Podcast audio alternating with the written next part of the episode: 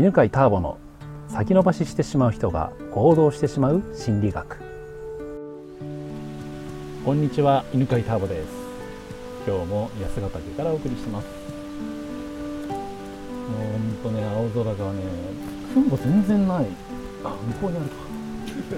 向こうにあるけどで上見るとねえーと、あここはな大滝湧水なんですけど、ね、樹齢結構立ってる大きなこれなんだろう杉かな、ね、あ春は？1000年くらい行ってる、うん。ね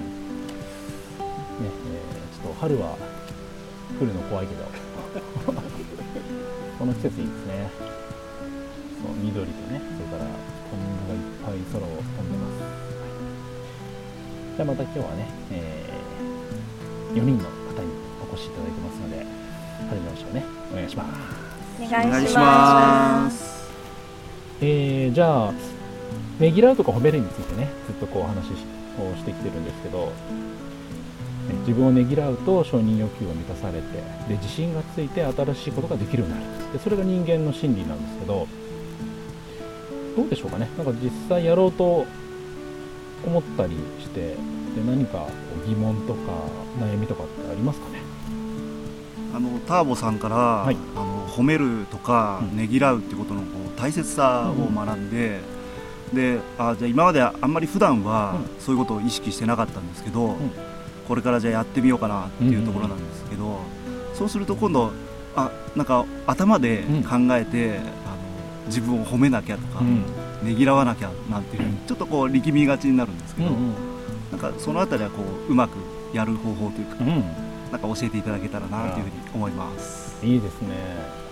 そうねぎらったらいいよっていうのを習った人が大体陥るのがそこなんですよ。ねねぎらうといいじゃなくてねぎらわなきゃに変わるんですよね。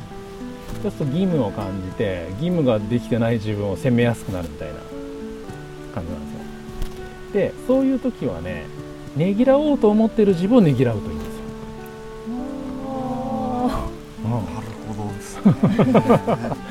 そう。なんでそんなに焦る気持ちがあるかというと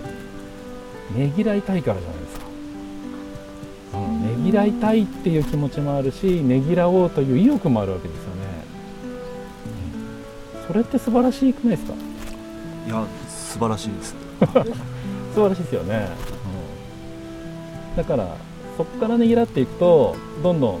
うそこからこう欲求が満たされて承認欲求満たされてえー、ねぎらうということに対して自信がついてくるんですよ。ねねぎらうことに自信がもついてくる。そうそうそうそう。あ自分でねぎらえるんだっていう感覚が大きくなるんですよね、うん、そうすると自然とねぎらうっていうことができるようになってくるんですよ。わかりました。なんかあんまりこう力まないで自然体でいいんだなっていうのがこうすごい伝わってきました、うんうん、そうですね。いいですね。素晴らしい。ありがとうございます他に質問があればどうぞ。はい、えっとはい、私はあのターボさんのお話を聞いて、はい、えっと頭では分かっているつもりなんですが、うん、いざ現実になってみると私は例えばあの目標を決めたり何かやることを決めたりして頑張ってやるんですが、うん、でも頑張ってもあの思ったようにできなかった、そんな時にあそうだ逃げらればいいんだなって思っても、うん、こうできなかったっていう思いのがとても強くて、うん、そういうふうには思えないんですね、うん。こういった時はどうしたらいいんでしょうか？いいですね。ありますよね。なんかこれやりたいと思って、はい、それに向けてね準備とかして頑張ったんだけど、はい、そこに行かなくてがっかりすることねありますよね、はいそういう時はねがっかり感が強いわけじゃないですか、はい。うん、がっかり感って何と比例して大きくなるか。っていうのが分かるといいですよね。うん、がっかり感つまり失望感というのは、うん、それをやり遂げたかった意欲に比例するんですよ。うん。すごくやる気があったわけですよ。しかもまたその前にはその後決意もしてるわけですよねだからそこをねねぎらってあげるといいんですよ。悔でまずね悔しいよねってちゃんとね感じてあげるとよくて。悔しいよね。悔しいよねがっかりしたねって。でもこんなに悔しいのって同じだけの意欲があったんだ。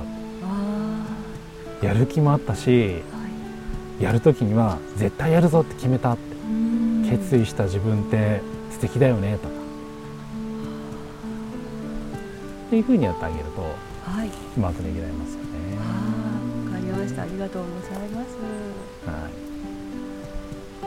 他に何かありますか？何でも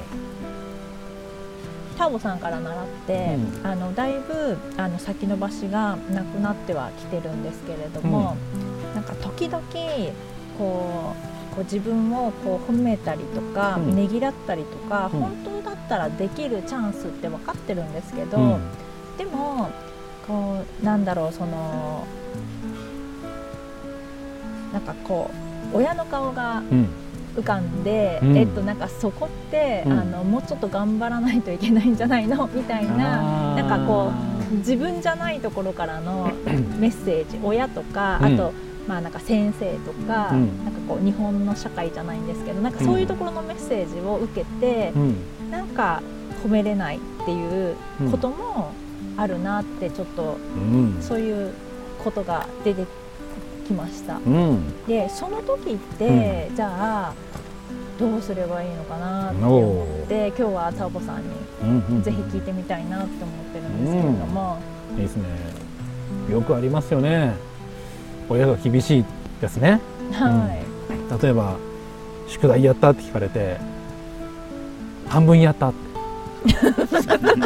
半分？半分なんてやってないのと同じだよみたいな怒られちゃうんですね、うん、でそれってまあよくあるんですよね、うん、親が厳しいっていうやつ。で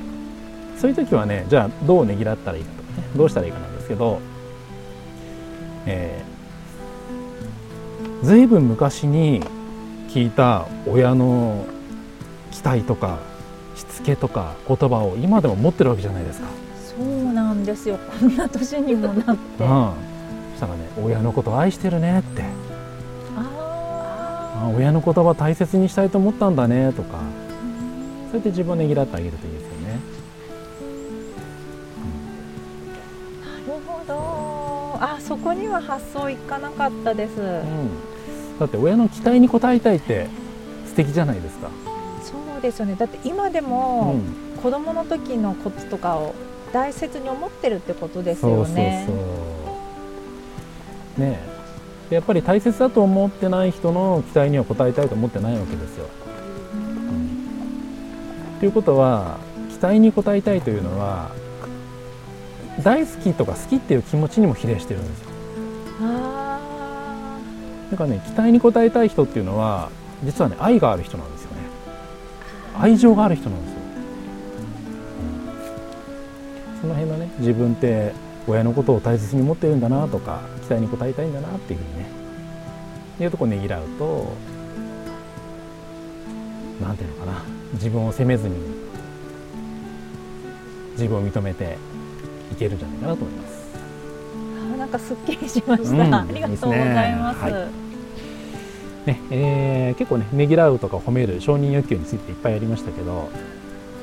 実はねあの 今までの話聞いて分かったと思うんですけどねぎらえない時には必ずねぎらうポイントが隠れてるんですよね。でこれがね分かる分かれば分かるほどねぎらえない時がなくなるんですよ。ねぎらえないと思ってる時には必ずそこに大きな意欲とか愛があるんで、うん、それに気づけるといいんですけど、まあ、最初なかなか気づけないんで、えー、ぜひねこのポッドキャスト何回か繰り返し聞いていくと1回目だとスルーしていた言葉があ2回目こんなこと言ったんだっていうのがね気づけるようになりますから何回か聞いてくださいね。ということで今回はこれで終了です。ありがとうございました。ありがとうございます。では最後にお知らせがあります。2016年の11月から犬飼ターボのセンターピース1日集中講座というですね、人間心理学の講座が始まります。ポッドキャストを聞いている方は特別価格で参加していただけます。